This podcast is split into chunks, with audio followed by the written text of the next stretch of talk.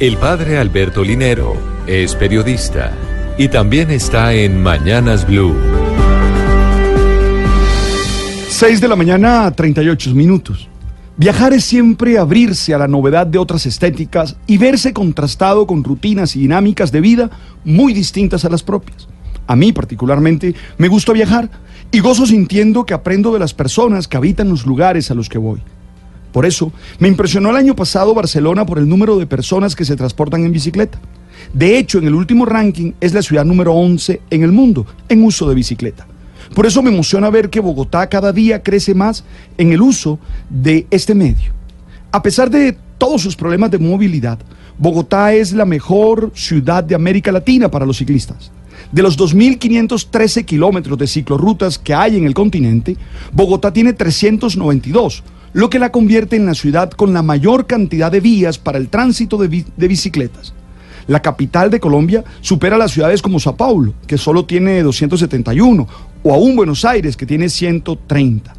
Y en el lugar donde más personas se desplazan en bicicleta diariamente, pues se realizan alrededor de 611 mil viajes, mientras que en Santiago de Chile se hacen 510 mil y en la Ciudad de México 433 mil.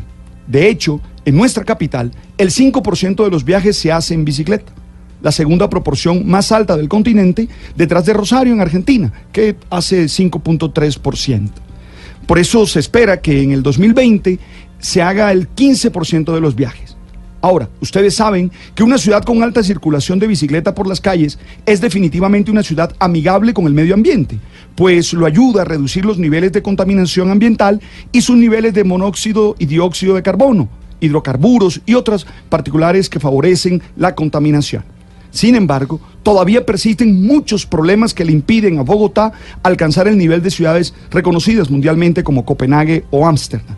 Uno de esos problemas es la inseguridad, que en los tres primeros meses de 2017 se han robado 360 ciclas, mientras que en el mismo periodo del 2018 ya son 860, lo cual implica que más o menos ha crecido un 130%.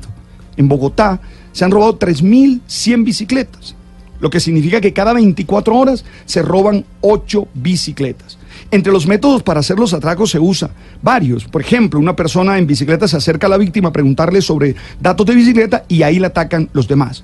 O lo otro simplemente la empujan y cuando cae, evidente, le roban la bicicleta.